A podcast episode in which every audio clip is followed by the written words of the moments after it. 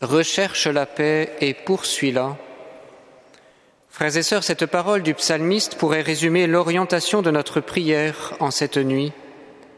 Ce que nous recherchons, ce que nous scrutons avec vigilance, c'est la paix. La paix dans les cœurs, la paix pour le monde. Dans cette pandémie qui dure et qui pèse, tout est bouleversé, toutes nos fragilités qui pendant des années étaient maquillées ou dissimulées sont désormais révélées. La vulnérabilité, l'isolement nous font sentir notre besoin de lien, notre soif de plénitude, notre désir de paix. D'âge en âge, l'homme aspire à cette alliance éternelle avec Dieu. Recherche la paix et poursuis-la. Voilà le conseil du psalmiste qui est repris au fil des lectures de cette nuit. Tout d'abord avec les prophètes et en particulier Isaïe, nous pouvons rechercher la paix comme un signe de salut. La paix est trop rare pour qu'elle vienne des hommes. Elle est un attribut de Dieu que les prophètes n'ont cessé d'annoncer et de demander. Shalom, cette paix, on la retrouve surtout chez les prophètes qui ont vécu à une époque troublée. Jérémie, Ézéchiel et Isaïe y reviennent très souvent car ils avaient le souci pour leur peuple. Pour eux, la paix n'est pas d'abord une absence de trouble ou de conflit. La paix, c'est plutôt une expérience de plénitude au cœur de la finitude. C'est une manifestation de salut dans ce qui est blessé, fatigué, chancelant. La paix, c'est Dieu qui fait signe à l'homme pour l'aider à marcher. À la suite des prophètes, au cœur d'un monde déboussolé et sans repère, il nous faut donc demander cette paix qui vient d'en haut. Il nous faut appeler le prince de la paix pour retrouver en lui un principe de vie, un fondement intérieur et sûr. La paix, c'est l'horizon lumineux qui permet de traverser les ténèbres, les exils, les crises, les injustices, les pandémies, avec espérance et persévérance. Avec le Nouveau Testament, et en particulier Saint Paul, nous pouvons apprendre à devenir des artisans de paix. Nous pouvons apprendre à participer à cette paix qui vient de Dieu.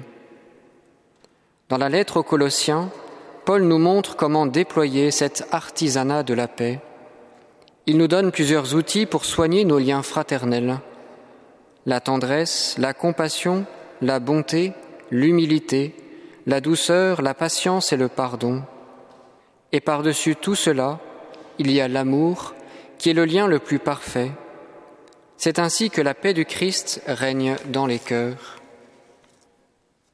La paix dont parle Paul et tout le Nouveau Testament est littéralement un lien un nœud qui relie fortement au-delà des différences ou des négligences. La paix n'est pas un vague sentiment, c'est une expérience de miséricorde qui suppose un engagement personnel, une volonté d'aimer. Cet artisanat de la paix, frères et sœurs, se vit en famille, en communauté, en Église, en société. C'est un lien social qui s'enracine dans une parole donnée et qui grandit avec notre liberté. La paix est un labeur dont nous avons la responsabilité devant Dieu et devant les hommes. Enfin, avec la Vierge Marie, nous pouvons apprendre à cultiver la paix intérieure. De la crèche à la croix, Marie a connu le trouble, elle fut soumise à l'épreuve du discernement, à cette quête de la volonté de Dieu par le moyen de la paix. En ces temps incertains où les repères de nos sociétés ont changé, Marie peut nous apprendre à rechercher la paix, non pas la paix pour elle-même, mais la paix comme critère de discernement, la paix intérieure comme reflet de la gloire de Dieu. C'est la paix comme consolation qui donne d'éprouver le poids de la présence de Dieu dans notre vie. C'est d'ailleurs ce que chantent les anges du haut de Bethléem la gloire de Dieu au ciel et la paix des hommes sur la terre. La paix de Marie est le pur reflet de la gloire de Dieu. C'est cette paix qui la conduit et qui nous aide, comme elle, à discerner. plus notre âme est paisible et tranquille, plus Dieu s'y reflète, plus son image et sa volonté s'impriment en nous.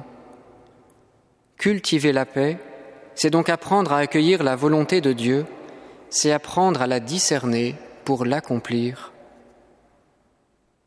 Seigneur, en cette nuit, que ta paix nous guide et nous console, qu'elle nous éclaire pour discerner la route à suivre, qu'elle nous habite pour dire au monde ton espérance.